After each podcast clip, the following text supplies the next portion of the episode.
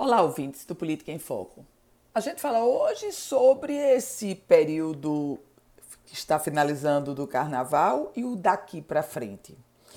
Nas varandas do litoral sul, do litoral norte, nas estradas do interior, já muitos pré-candidatos buscando lideranças regionais e, sobretudo, o eleitor.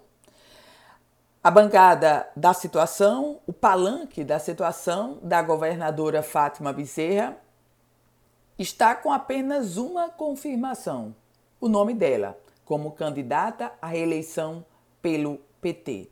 Mas o que parecia estar fechado foi para o campo da indefinição a aliança com o ex-prefeito de Natal, Carlos Eduardo Alves.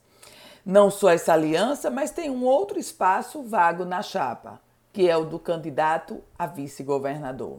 Se nós focarmos o olhar no palanque da oposição, também tem uma situação muito semelhante. Só há uma confirmação.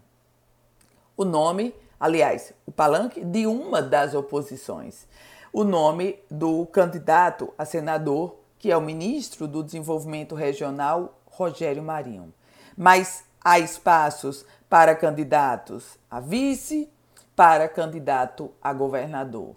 E esse aspecto, propriamente, permanece com a indefinição do nome do presidente da Assembleia Legislativa, o deputado estadual Ezequiel Ferreira, que ainda continua em cima do muro, levando a máxima daquela música de que não sabe se vai para a oposição ou se fica na situação.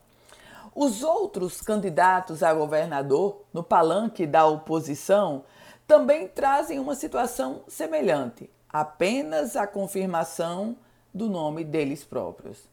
Despontam ou estão nessa situação o engenheiro civil Haroldo Azevedo, Clorisa Linhares, ex-vereadora de Grossos, Breno Queiroga, secretário municipal de Mossoró, o senador Stevenson Valentim, todos eles apenas com a pré-confirmação do nome próprio, mas os vices, os candidatos a senador, nesse rumo.